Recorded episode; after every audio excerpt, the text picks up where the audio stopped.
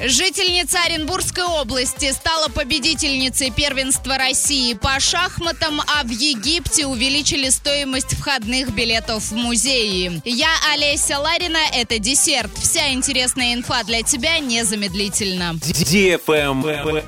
News. Оренбурженка Анна Шухман стала победительницей первенства России по шахматам. В Москве завершилось первенство России по шахматам среди юношей и девушек. В соревнованиях соревнованиях принимали участие 1600 человек из 78 регионов Российской Федерации. Они соревновались в классических и быстрых шахматах, блице и решении шахматной композиции. На первенстве успешно выступила оренбургская шахматистка Анна Шухман. Выступая в группе девушек до 15 лет, она стала лучшей в блице и решении шахматной композиции, а также заняла второе место в быстрых шахматах. В классических шахматах Анна набрала 8 очков из 9 возможных и уверенно завоевала золотую медаль. По результатам национального первенства Анна примет участие в предстоящих первенствах мира и Азии. Travel Guide. В Египте увеличили стоимость входных билетов в большинство музеев и археологических комплексов. В частности, уже с сегодняшнего дня возросла плата за осмотр ряда гробниц в долинах царей и цариц в Луксоре.